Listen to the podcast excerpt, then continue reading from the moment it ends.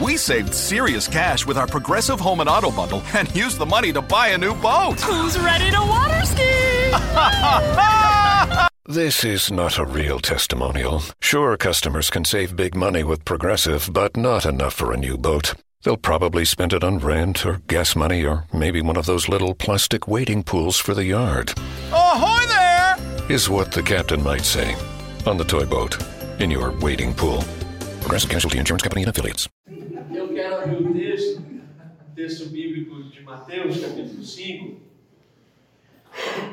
ah, e quero incentivar os irmãos, continuar incentivando os irmãos, para que leiam o Evangelho de Mateus, ah, o Sermão do Monte.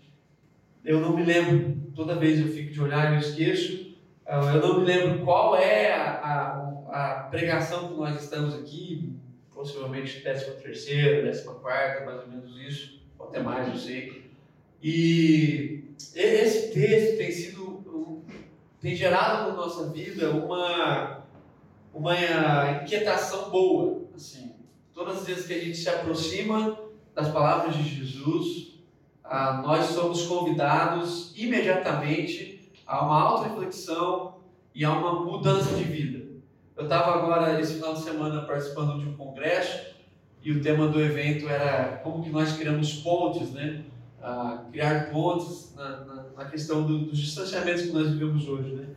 E, e, pensando em tudo aquilo que nós ouvimos a respeito de Jesus, ah, quase todas as palestras que eu ouvi lá, porque eu fui para participar, eu não fui para falar, é raro isso aconteceu, me deram de presente, eu participei lá.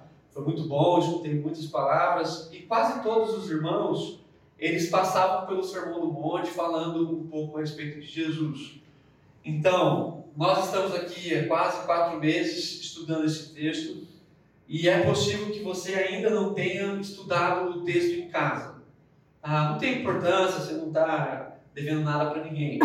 No entanto, ah, nós não desfrutaremos de uma transformação no caso aqui, ideal, necessária, proposta por Jesus pelo seu Espírito, se a gente se reduzir à nossa reflexão do domingo, se a gente se reduzir a sentar aqui esperar 30 ou 40 minutos ouvindo alguma coisa. Mais do que ouvir, você e eu estamos sendo convidados por Jesus a ler o texto e fazer reflexão, e discutir com a sua esposa, com os seus filhos, ensinar os seus vizinhos, e ainda desfrutar da graça de ser ah, transformado por isso aqui. Então, todas as vezes que eu tenho lido, eu, eu tento ficar pensando no texto, e, e hoje nós caímos num texto assim que é muito difícil de entender. Ah, talvez você vai perceber isso ao longo da, da nossa exposição. Eu quero que você leia comigo então o Mateus capítulo 5, versículo 38 até o versículo 42. Essa luz está irritando muito, cara. Você não consegue. Eu tenho. Ela fica coisando aqui, eu fico assim, ó. É que eu sou famoso, às vezes eu acho que é flash. Fica incomodado para parar. Aí desliga melhor. Então, capítulo 5, versículo 38, diz assim: Ouviste que foi dito, olho por olho, dente por dente. Eu, porém, vos digo não resistais ao perverso, mas a qualquer que te ferir na face direita, volte também a outra. E ao que quer demandar contigo e tirar-te a túnica, deixa também a capa. Se alguém te obrigar a andar uma milha, vai com ele duas.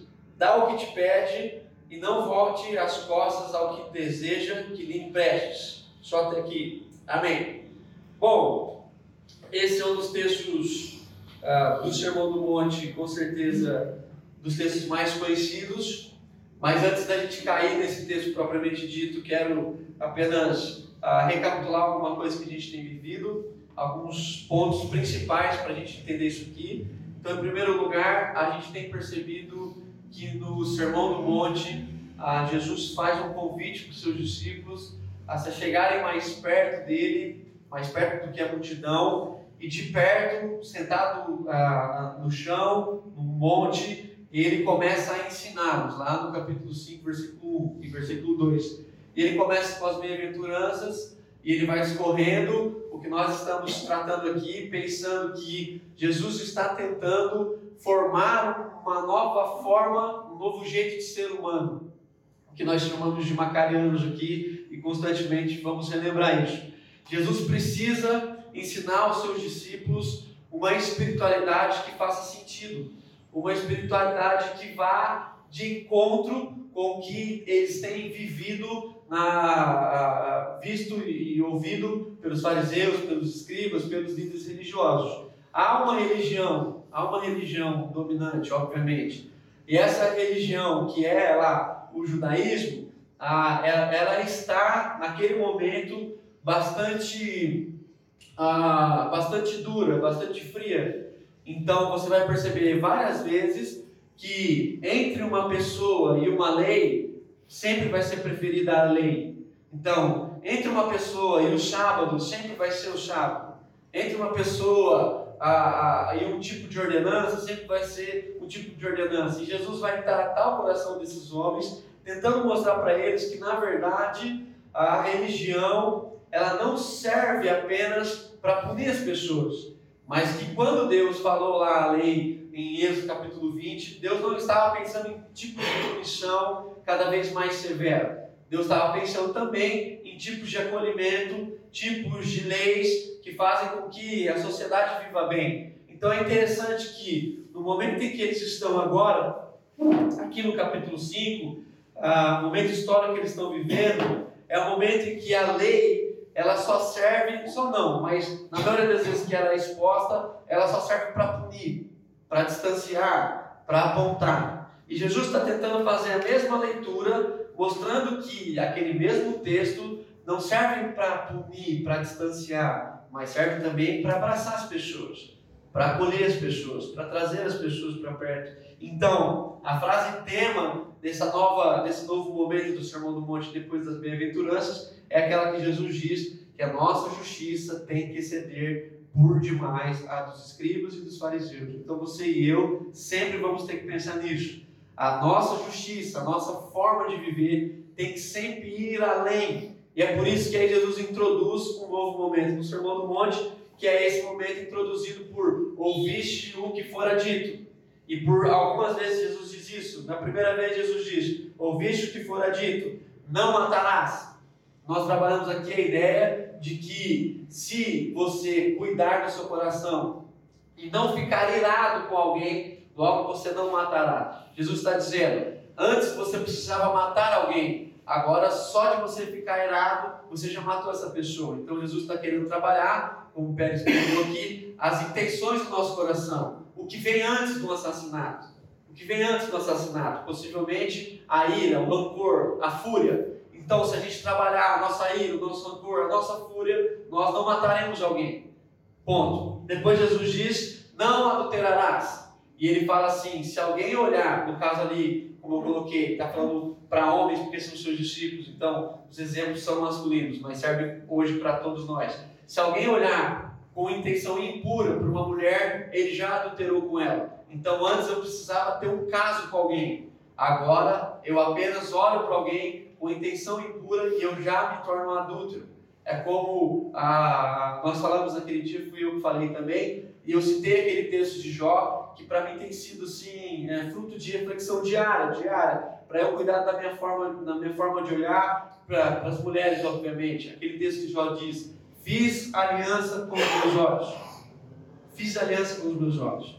Então, toda vez que eu olho para uma mulher, toda vez que eu olho para vocês, meninas, eu lembro do texto: Fiz aliança com os meus olhos. Fiz aliança com os meus olhos. Porque a partir do momento em que eu abrir espaço para o meu coração, para ter uma intenção impura, eu já dei o primeiro passo para o adultério. Então Jesus vai dizer que nós devemos, antes disso, tratar as disposições do nosso coração, as intenções do nosso coração. Não adulterarás. Depois Jesus disse: Não darás falso testemunho. Não darás falso testemunho. Ah, desculpa, não jurarás falso. E aí a gente falou sobre a importância do sim, sim e do não, não, na semana retrasada. Então, o que nós queremos dizer naquele dia? Que se um homem e uma mulher de Deus fala uma palavra, essa palavra deve ser medida, pensada, refletida, para que ela seja um sim que é sim e um não que é não. Para que, pela nossa palavra, nós não precisemos de artifícios como o juramento. Então, na maioria das vezes que alguém está te contando alguma coisa e ela precisa te convencer daquilo, ela te jura sobre aquilo.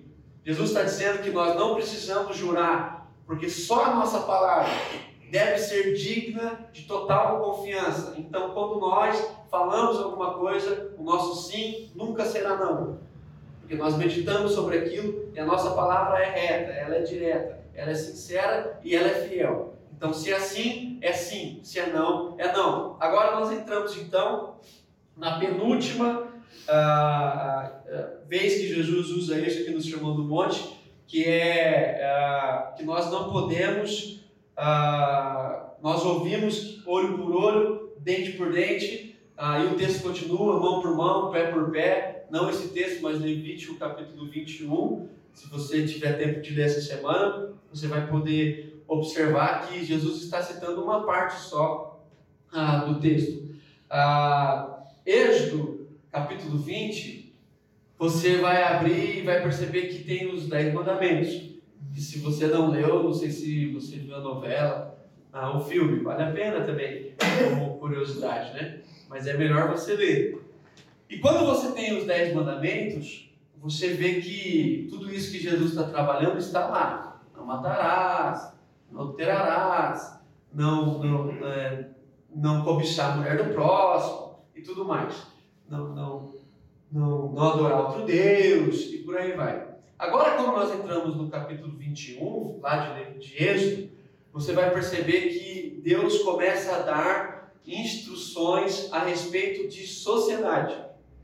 A forma de se viver em comunidade. Deus chamou, presta atenção, Deus está trazendo o povo do Egito esse povo está preso há, há muitos anos, pelo menos 400 anos, e eles estão presos e eles perderam a, a capacidade de ser que eles deveriam ser, quem Deus tinha falado para eles que eles seriam lá em Abraão. Então, quando esse povo sai, eles precisam se reestruturar como sociedade.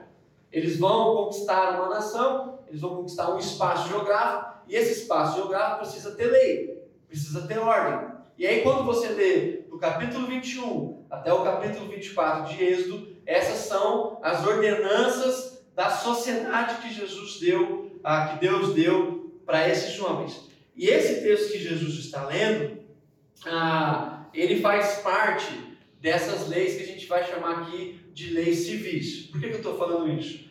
Ah, você e eu não vamos conseguir entender esse texto se a gente não fazer ah, uma clara distinção entre o que é a palavra de Jesus para uma pessoa, indivíduo, e, que, e o que é a palavra de Jesus para a sociedade. São, são diferentes. Agora eu vou tentar explicar isso aqui. Havia naquele tempo ah, um princípio que eles chamavam de lex talionis. Lex talionis. O que, que seria esse lex talionis? Seria um princípio da retribuição exata. O que, que significa isso? Ah, Parece que Deus estava, outras nações usam esse princípio até hoje, ah, mas parece que Deus estava tentando introduzir um conceito de justiça para aqueles irmãos. Por quê? O que é justiça? Justiça é, se eu peguei dois, eu devolvo dois. Mas naqueles ambientes, você pegava dois e cobrava dez. E aí ficava injusto. Dois, não estou falando de dinheiro, estou falando de qualquer outra coisa. E aí Deus vai ensinar que nós, como nação, o povo de Israel, deveria entender esse princípio da retribuição exata, exata. Então, se alguém pegasse alguma coisa deles, eles não deveriam cobrar com um imposto injusto, como era feito naquela época. Então é por isso que no meio desse conceito, Deus vai dizer olho por olho, dente por dente. Ou seja, se é um olho, é outro olho, se é um dente, é outro dente. Ah, quando a gente olha parece que é algo assim muito pesado, mas não é.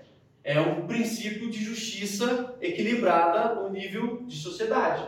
Mas o que, que aconteceu nos tempos de Jesus? Ah, o que era civil, o que era social, se tornou lei pessoal. Então, os escribas e os fariseus se apegaram dessa lei e eles mesmos aplicavam o que era o que deveria ser aplicado no tribunal. Então eles se fizeram juízes. Então, se o Henricão fazer alguma coisa por mim, eu me sentia no direito de dar o veredito para ele. Não era assim que Deus tinha falado. Ah, Deus constituiu naquela terra juízes, mas aqueles escribas estavam sendo juízes uns dos outros e juízes com muita usurpação. E é por isso que quando Jesus vai ler esse texto, ele vai dizer assim: vocês estão dizendo olho por olho, dente por dente, mas vocês não estão dizendo da forma certa. E é por isso que eu quero introduzir uma nova forma de pensar. E aí Jesus diz, ah, ah, em primeiro lugar, né, ah, se alguém é, vier e ter com você e te dar uma, um tapa na cara, vamos traduzir assim, você vai lá e dá uma outra. A outra face, você tem dois lados. Se alguém vier te pedir a túnica, você dá a capa. Se alguém vier te obrigar a andar uma milha, você anda duas. E se alguém vier te pedir algo emprestado, você não bota as costas, você empresta. Esses quatro exemplos ah, pouco fazem sentido para nós. Ah, eles estão praticamente desconectados com a nossa cultura. Mas aqui para Jesus faz muito sentido. Por quê? Porque Jesus está vivendo num ambiente onde a fé, onde a religião fez daqueles homens de Deus, os escribas os fariseus, os justiceiros da, da terra. Então, eles que eram para promover a paz, agora estão sendo como que justiceiros da época. Quero dar para vocês alguns exemplos desses homens relatados nas Escrituras. Primeiro exemplo, quando Jesus entra numa casa, ah, alguém até citou esse texto algum dia aqui conversando comigo, e aquela mulher vê que Jesus está na casa, ela, Lucas capítulo 7, ela se joga aos pés de Jesus, o texto diz que ela joga o perfume dos pés de Jesus, ela chora, ela desenrola o cabelo, ela, ela seca, é, não totalmente, obviamente, mas ela tenta secar os pés de Jesus com seus cabelos, e os fariseus daquela casa, que fala que era Simão, ele tem um pensamento. E qual é o pensamento dele? Ele pensa assim: se Jesus soubesse quem ela é, ele jamais deixaria que ela o tocasse. Agora, é óbvio que Jesus sabe quem ela é. É óbvio que Jesus sabe a sua história. É óbvio que Jesus sabe os motivos pelos quais ela está ali. Mas eles estavam pensando: se ele soubesse da reputação dela, ele jamais deixaria que ela tocasse, porque eles estão pensando com a mente dele, deles mesmos. Se eles fossem escribas e fariseus retos na lei, eles teriam encontrado um espaço para aquela mulher. Mas porque ela tem uma reputação de pecadora, ah, o espaço foi sanado. Outro texto que Jesus ah, que a Bíblia nos, nos, nos, aponta que é muito claro. A mulher que foi pega adultério. Ah, se não me engano, João capítulo 8. Essa mulher foi pega adultério. Ela é arrastada para onde? Aos pés de Jesus. E os escribas falam o que para Jesus? A lei manda apedrejar, mas a lei não manda apedrejar ali, sem julgamento, daquela forma. A lei manda apedrejar ela e o homem que foi pegando terra. E não era assim. Por que, que eles, são, eles estão se colocando na disposição de juízes se eles não eram? Por que, que eles estavam interpretando a lei ali daquela forma? Eles deveriam tratar se uma coisa é civil, se é da sociedade, eles deveriam percorrer o caminho civil de um julgamento.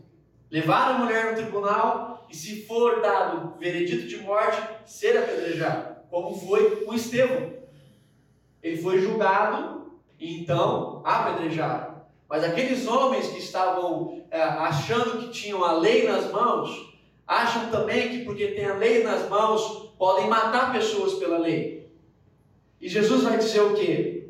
Jesus vai dizer o quê? Vai dizer para eles assim: quem não tiver pecado, que atire a primeira pedra. Então Jesus sempre vai ter uma releitura onde o espaço do agressor possa coração do agressor, perdão, possa fazer uma auto-reflexão para ver se é ele que não deveria estar sendo apedrejado pelas suas mazelas. Mas olha o coração dos escribas, olha a posição que eles estão se colocando. Outra forma que nós vemos na Bíblia é a forma como esses irmãos estão lidando com os leprosos.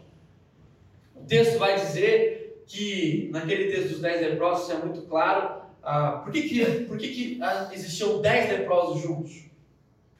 Por que, que eles foram totalmente excluídos da sociedade? Porque alguém que cuida da lei começou a dizer que os leprosos não podiam andar mais na sociedade.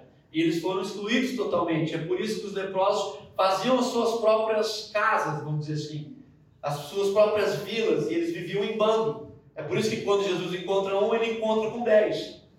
Porque leproso não vivia sozinho, eles tiveram que se reinventar para viver de alguma forma como sociedade. E dizem, a, a história, na verdade, vai dizer, não está no texto bíblico, que eles colocavam ainda no leproso um sino igual de um animal, para que quando o leproso estivesse chegando, aquele sino tocasse e as pessoas se distanciassem, para que os leprosos não tocassem nas pessoas. E quem tocasse no leproso, ou quem fosse tocado por um leproso, era naquele mesmo momento punido pela religião. Mas quando os leprosos tocam em Jesus, eles são sarados. Então, há um movimento de graça na vida de Jesus que não está sendo encontrado na vida desses homens, dos escribas e dos fariseus. Por último, Lucas, cap...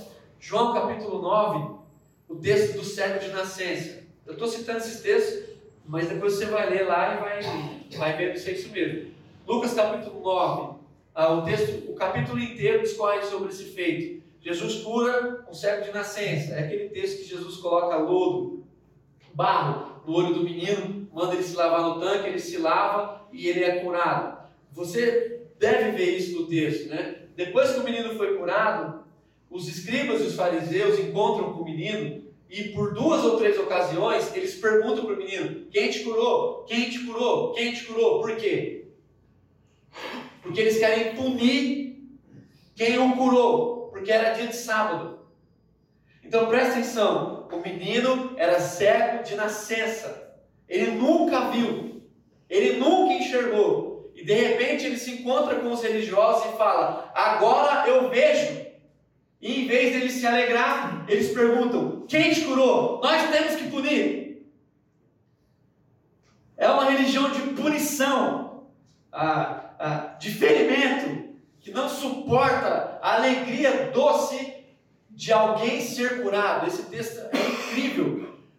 Eles ficam tão furiosos com o fato do menino ter sido curado que eles vão até a casa do menino conversar com os pais do menino para ver se ele era mesmo cego de nascença e perguntam para o pai do menino quem fez ele ver. E o pai fala assim: Nós não sabemos. E eles voltam novamente para falar com o menino e perguntam para ele: Quem te curou? Ele fala assim: Quem me curou? Gente, é lógico que eu não sei, né? É até óbvio, se ele não enxerga, como que ele vai saber? Ah, ah, eu não sei quem me curou. E ele responde uma coisa muito linda: Eu só sei, eu só sei que eu era cego e agora eu vejo. Mas as pessoas descobrem que é Jesus, obviamente, e eles vão atrás de Jesus para punir Jesus. Então, quase todas as perguntas que os fariseus fazem para Jesus, isso desde o começo do Novo Testamento, dos evangelhos até o fim, são perguntas que pretendem punir Jesus. Punir Jesus. Ah, e eles conseguiram punir Jesus pelo curar em sábado, por curar pessoas, por deixar que mulheres toquem em Jesus, por deixar que aquela menina que sofria do fluxo de sangue tocasse em Jesus, ah, por deixar que os leprosos tocassem em Jesus, mas o que matou Jesus, o veredito final, ah, foi quando Jesus começou a falar do templo, né? que aí foi mexer com a coisa mais sagrada. Jesus olha para ele e fala assim: Eu consigo destruir esse templo e em três dias reconstruir. Lógico que estava falando do seu próprio corpo. E eles ficam assim, umas feras com Jesus e eles voltam. Então preste atenção no que nós estamos tentando dizer. A religiosidade tem essa capacidade. Eu e você podemos pegar tudo que nós temos ouvido aqui e mesmo assim usarmos a nossa fé para excluir e para punir pessoas. Ah, o que aconteceu com esses homens não está distante do que pode acontecer com a gente. Então é por isso que Jesus está combatendo as aparências, e fazendo com que eles, eles enxerguem a, o núcleo do seu coração, o lugar mais central das suas intenções. E quando nós observamos a nossa vida hoje, acabamos de participar de uma das piores festas do Brasil, a, a Marcha para Jesus, ah, você vai ver que não faz sentido, não tem conexão. As pessoas que sobem no palco para falar de Jesus são pessoas sujas, com a reputação totalmente ah, ah, ah, defraudada. Estava lá um ladrão, um que entrou com um dólar escondido no meio da Bíblia, um outro que entrou com um dólar nos Estados Unidos escondido na cueca, outro não sei o que lá, e para finalizar, nosso presidente faz uma, uma, um gesto de arma na marcha para Jesus. Então as coisas estão, ah, estão ficando desconexas. Porque não, não, não é desse Jesus que nós vemos. Quando é que você acha que nós precisaríamos disso? Quando é que a gente precisaria marchar ah, ah, para Jesus? E é interessante que na foto que eu vi, aquelas, aqueles homens e mulheres, eles têm um apego com uma, com uma frase que roda o nosso Brasil, quando você fala deles, eles usam uma expressão assim: toca no ungido. Toca no ungido. Ah, eu não sei se você acompanha essas brigas, espero que não, mas esses jovens eles ficam se degolando via internet. Eles pagam demônios para os homens que imitam os demônios, né? ninguém paga demônios. Ah, mas eles, eles entrevistam os demônios e eles falam, como é que tá lá? Falando da outra igreja. Ah, lá é o reino, aqui não. Ah, eu não sei fazer mais de demônio. Ah, e, e, e, e eles, eles, fazem essas coisas. E eles ficam assim, ah, ah, mas lá naquela igreja você faz o que eu quero? Sim, e aqui? Aqui não, aqui. Aí, facada, uns negócios que. Ah, ah, muito sem conexão. Mas, se você colocar uma dúvida, se você for membro daquela congregação e se você for falar com aquele irmão, ele vai dizer: toca no ungido, toca para você ver.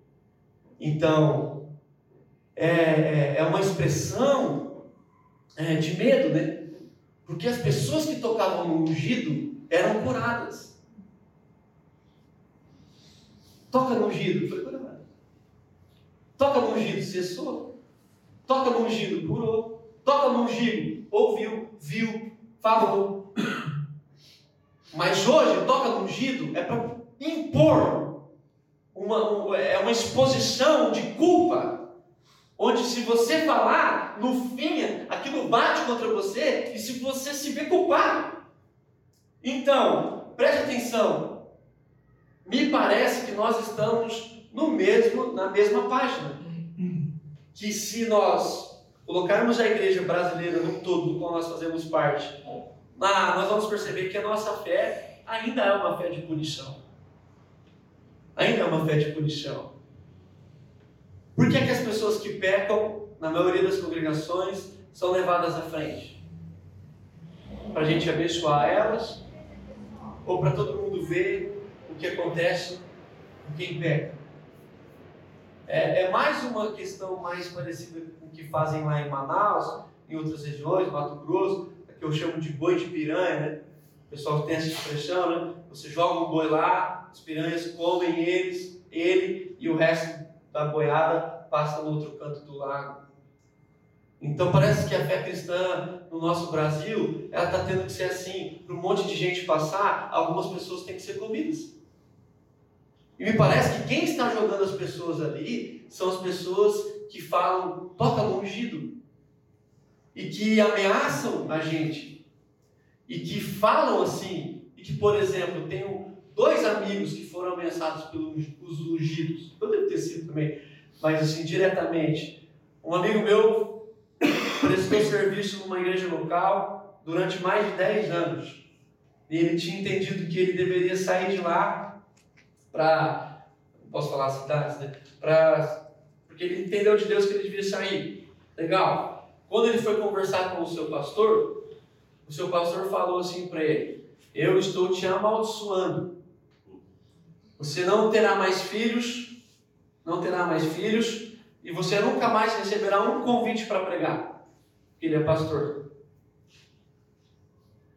Não tem conexão. Não tem conexão. Eu, eu, eu de vez em quando assisto um canal, não vale a pena você ver, é muito ruim, ah, mas que de um homem que foi muito ferido por uma congregação específica do Brasil e ele fez um personagem, um pastor. É sujo, ele fala palavrão, é, é ruim isso. Mas ele tem o nome de pastor Arnaldo. Né? E ele faz um personagem lá no YouTube e é só crítica, é muita, muita sujeira, assim, mas é interessante. Um dia que ele saiu do personagem, vocês sabem que eu gosto de teatro e tal, e eu assisti esse dia, né? Ele saiu do personagem e ele começou a ler e-mails que ele recebe dos pastores da congregação. E um dos e-mails que ele recebeu me marcou muito, porque a esposa dele estava grávida, e ele leu um e-mail lá de um pastor falando que a filha dele nasceria com câncer. Porque ele falou dele. Então, me parece que ainda nós estamos vivendo ah, o mesmo movimento onde a nossa religião é uma religião de punição. De punição. Isso é muito ruim. E é por isso que eu amo as palavras de Jesus. Porque quando nós lemos o Evangelho de Jesus, nós vemos como, por exemplo, aquele homem no tanque de Betesda, estava ali há 38 anos, e Jesus chega lá e aquele paralítico anda, os religiosos observam a maca, tem todo aquele contexto, e eles ficam estressados por Jesus, porque Jesus tinha curado no sábado. Mas olha que interessante, a que ponto que a religião vai chegando? A gente vê um homem que estava no chão há 38 anos, agora ele anda, mas porque ele carrega um pedaço de madeira, ele é julgado. Ah, e é por isso que nós temos que voltar os olhos para as palavras de Jesus, e é por isso que o que Jesus diz aqui é muito mais complexo do que nós podemos pensar. Jesus diz: vocês ouviram retribuição, olho por olho, dente por dente. Mas eu digo, olha o que Jesus diz antes de tudo: não resistais ao perverso. Não resistais. O que, que significa isso? Não resistais. Não confronte o perverso. E muitas pessoas vão achar que ele está falando do, diabo. Não é. Ele está falando de pessoas más. Porque o diabo a gente tem que confrontar mesmo. Ah, não confronte pessoas más. Mas mas, aí ele vai dizer ah, quatro exemplos. O primeiro, se essa pessoa má te der um tapa na sua face, você vai lá e vira outra face. Nós temos a tendência de pensar que isso é violento. Pessoa chega e dá um tapa na sua cara, você olha para ela e fala assim, outro, isso é, é, isso é, é problema mental. Quem faz um negócio desse. O que Jesus está falando aqui é um tipo de, de exposição que eles tinham, que os opressores usavam, para humilhar as pessoas. O que, que eles faziam? Eles chegavam numa pessoa e não davam um tapa violento, mas com as costas da mão e davam um tapa assim. Quando ele dava um tapa assim com as costas das mãos, ele estava dizendo: Eu estou te humilhando. Isso não tem a ver com força, tem a ver com opressão, com humilhação. E geralmente quem dava esse tipo de tapa eram os religiosos. Você sabe que Jesus levou tapas. E muitos dos tapas que Jesus levou não foram apenas de violência, foram de humilhação, porque o texto vai dizer que Jesus foi humilhado. Então, pior do que levar um soco forte na cara é levar um tapa de desprezo. Jesus está dizendo o seguinte: se alguém quiser te ofender, lhe humilhando com um tapa na face, você tem a disposição de ser por ele humilhado de novo. Entenda o que eu vou falar. Entenda bem. Ah, o que, que Jesus está trabalhando? Vingança. Porque geralmente quando você é humilhado, a sua mente e o seu coração, eles ficam trabalhando junto como você vai retribuir a humilhação. E Jesus está dizendo assim: se você for humilhado, não retribua, não é mais igual. Pelo contrário, você tem que estar tão pronto a se você encontrar com essa pessoa de novo e ela quiser te humilhar de novo, você tem condição de ser humilhado de novo, porque Porque você vai demonstrar para ela que ela não te humilhou. Agora vai ficar mais difícil do que antes. Porque a pessoa pode querer te humilhar e não conseguir. Ela pode dar um tapa que externamente significa humilhação, mas no seu coração você foi tão trabalhado por Jesus que aquilo não te humilha. Você está tão cheio de Deus, tão cheio do Espírito Santo, que por mais que aquela pessoa tente da pior forma te humilhar, ela não encontra espaço no seu coração para humilhação. Você foi tão transformado que quando você olhar para aquela pessoa, ao invés de pensar nos tapas que você pode dar nela, você tem disposição de levar mais um.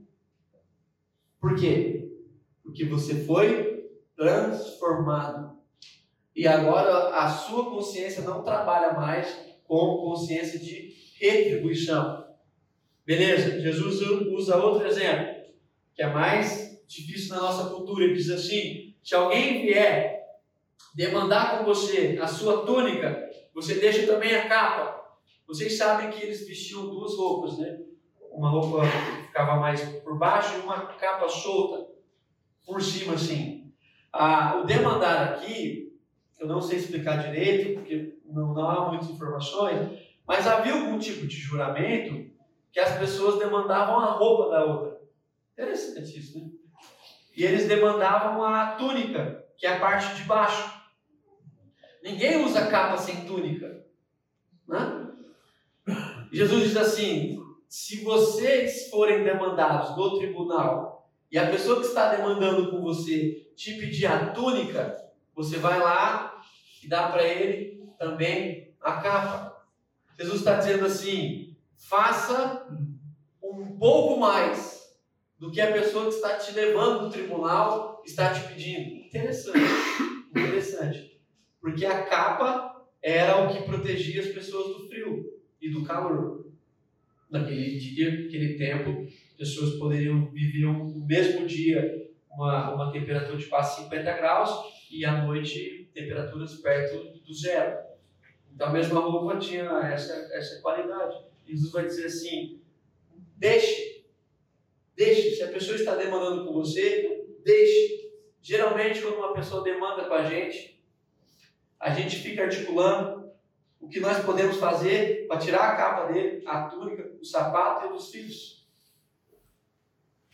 Deus está dizendo, se ele está demandando com você, deixa. Deixa ele levar. Deixa ele levar. Lembre-se sempre que eu estou falando de coisas que são pessoais, não são civis. Isso não serve para todos. Isso serve para aqueles que estão entendendo a palavra aqui de Jesus.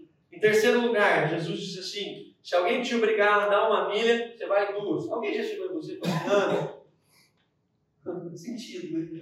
Os gordinhos até deveriam, né? Deveriam ser aí. Então assim, mas não. O que, que Jesus está dizendo aqui? Naquele tempo em que o governo romano foi articulando todos aquele território, o que, que acontecia? Ah, você estava lá na frente da sua casa, chegava um soldado romano e falava assim: Você, assim, oi, pega aqui. Você era obrigado a pegar os armamentos, os equipamentos, o acampamento do exército romano e seguir com eles pelo menos por uma milha. Pelo menos por uma milha. Então Jesus está dizendo assim: se um soldado invadir a sua casa e te obrigar a andar uma milha carregando os seus equipamentos, você olha na cara dele e fala assim: eu ando a duas. É muito difícil. Porque Jesus, quando caiu, aí, aí vocês vão lembrar, isso aconteceu prática na Bíblia. Vocês lembram do texto que Jesus está indo para a cruz e ele cai? Um homem vai lá e pega. Aquele homem não era amigo de Jesus, ele foi obrigado a fazer aquilo. Um soldado falou assim: Você, pega. Então isso era uma lei, era normal. E Jesus está dizendo assim: as pessoas vão obrigar vocês a andarem uma milha, mas porque vocês foram trabalhados, o coração de vocês foi transformado, vocês têm condição de andar duas. E por fim, Jesus diz assim: dá o que te pede, e não volta as costas aquele que te pede emprestado. Por quê? Nós estamos aqui ah, num contexto de extrema pobreza. E se alguém está pedindo alguma coisa a outro, é porque o outro possivelmente tenha. Jesus está dizendo mais ou menos isso. Se alguém te pedir alguma coisa, se sinta privilegiado, porque você ainda tem para emprestar. Então, de maneira alguma, volte, a, volte as costas. Volte as costas. Não deixe com que a sua frieza te impeça de não servir aquele irmão. Então, meus irmãos, por fim, é interessante que ah, o Spurgeon vai trazer uma frase, eu sei que alguns irmãos que gostam dele, né? pregador, batista, ele diz que os discípulos são como bigornas, enquanto os homens perversos são como martelos. Interessante. Nós somos como bigornas e os homens perversos são como martelos. E eles batem na gente. Então, traduzindo, de um jeito ou de outro, o homem perverso sempre vai tentar nos ferir.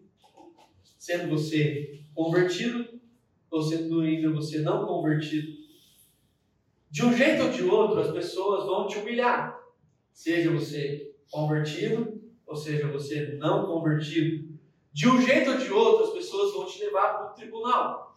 Alguma vez na vida, irmão, você vai para o tribunal. Nem seja que você cortou a grama e produziu, puniu uma lei ambiental. Você vai ter que ir algum dia. Você vai lá. Se você não foi, calma, você vai lá onde. Ah, alguma coisa vão inventar para você. Você vai ter que ir.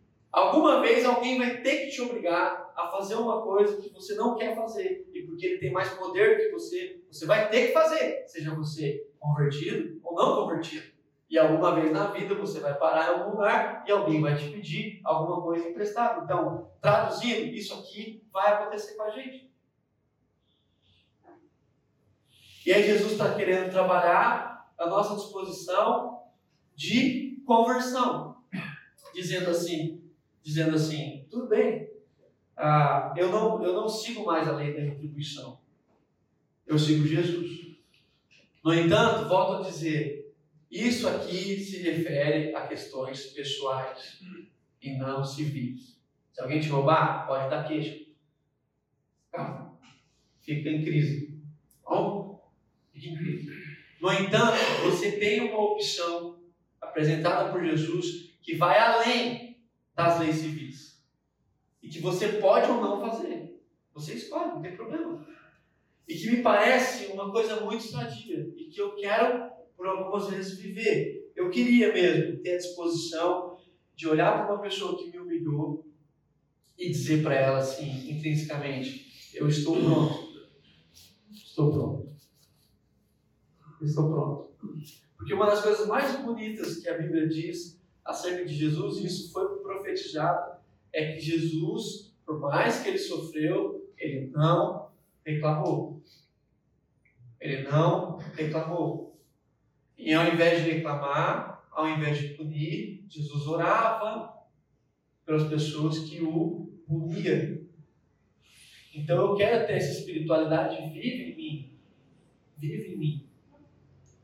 Onde a humilhação não encontrará mais espaço no meu coração. Agora preste atenção, eu termino com esse exemplo. Se uma pessoa que te humilhou encontrar com você e te humilhar de novo, quem está pior? Você que foi humilhado duas vezes ou a pessoa que ainda tem condição de humilhar pessoas? A pessoa está pior. Então, tudo que essa pessoa que está má tem que encontrar é uma pessoa que consegue ser humilhada, porque a única chance dela é humilhando alguém, a pessoa não se sente humilhada, vai que ela pensa assim: por que é que você faz assim? E aí você fala, porque eu me encontrei com Jesus. E ela fala, eu quero encontrar também. Então vai que ela converte. Agora, se a pessoa te humilhar e você for lá e dar rasteira nela, tudo que ela não vai encontrar em você é o quê? Jesus. Então, o que nós estamos falando aqui? Nós queremos ter uma reflexão que cuide do nosso coração e que tenha sentido para a vida. Então amanhã talvez você tenha chance. Amanhã talvez você passe por alguma dificuldade com alguém, uma briga, alguma coisa desse sentido. Amanhã talvez alguém te leve para o tribunal. Amanhã talvez alguém te peça emprestado. E aí você vai ter que refletir. Vai ter que refletir, vai ter que pensar. Porque pelo menos agora você está tendo a informação do que Jesus falou para a gente acerca dessas coisas. Então eu queria orar com você e comigo, lógico, né? Porque assim, eu fiquei tentando puxar na minha cabeça a pessoa que me humilhou, assim. Aquelas coisas. É, eu, faz muito tempo a última vez que uma pessoa me humilhou, nem estou triste com ela. Ah, mas eu queria me preparar para isso. Sabe? Eu queria orar com você nesse sentido. Ah, para que eu e você sejamos mais cheios de Deus. De verdade. De verdade. Para que essa amargura que nasce no nosso coração, nos nossos pensamentos, que vai de retribuição, a gente, quando é humilhado, começa a fazer conchavos com as pessoas. Não sei se você já fez isso.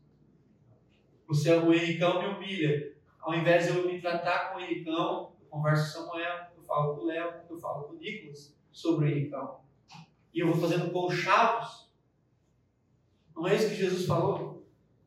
Jesus está dizendo: se alguém te humilhar, tenha disposição. Não faça conchavos. Não retribua com a mesma moeda, com a mesma força.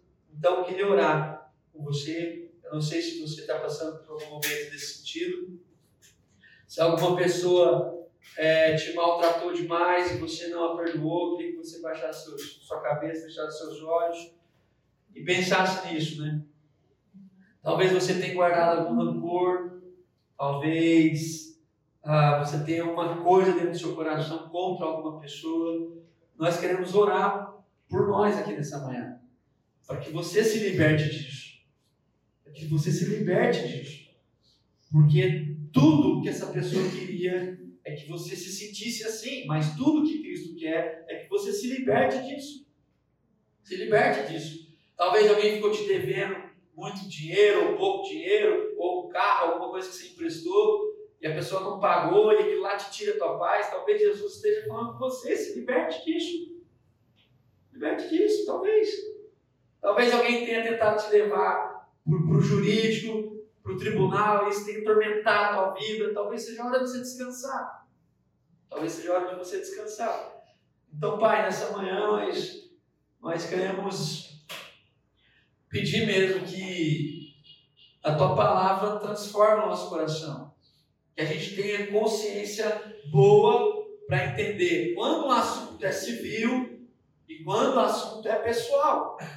E que quando for pessoal, que a gente consiga trabalhar a nossa espiritualidade. Pai, eu quero orar pelos meus irmãos e irmãs aqui que em algum momento na vida se sentiram expostos demais, humilhados demais e que guardam esse rancor. Eu quero orar por perdão coração desses irmãos, na mente, e quero orar para que esses irmãos tenham condições de se levantar, olhar para essa pessoa de novo, ter condição de viver a mesma coisa, mas agora totalmente transformado. Quero te pedir em nome de Jesus, Deus, que as palavras que nós temos ouvido aqui, não só por mim, por todos os irmãos que compartilham, encontrem um espaço de transformação na nossa vida. É para a gente sair daqui a, pior do que a gente entrou.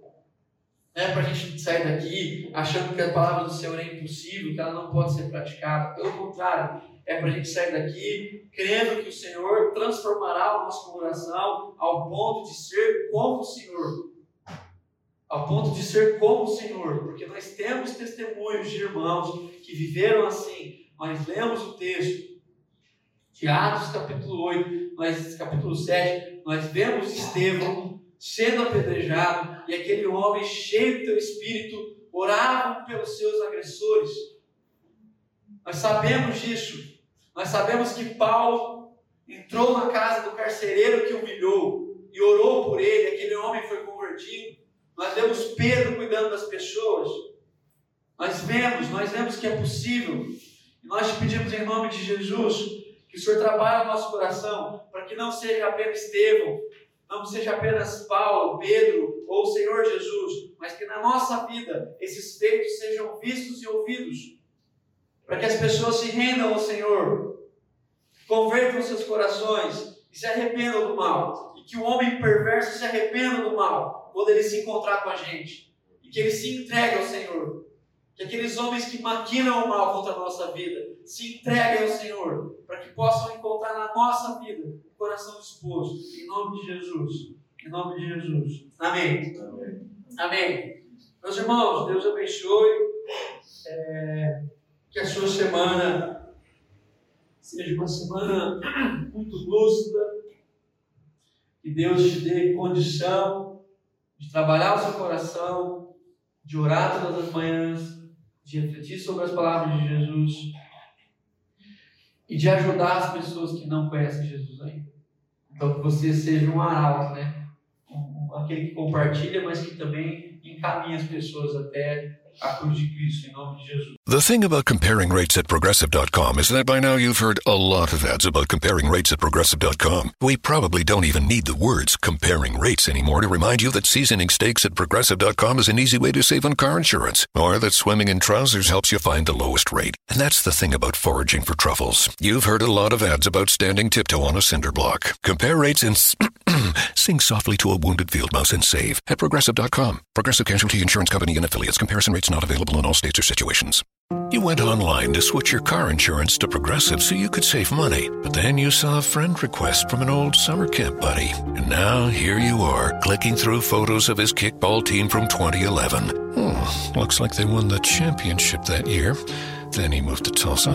Oh, a new tattoo. Yes, they said it was easy to save hundreds on car insurance with Progressive, but they forgot about the rest of the internet. Progressive Casualty Insurance Company and affiliates. National average savings by new customer surveyed who saved in 2019.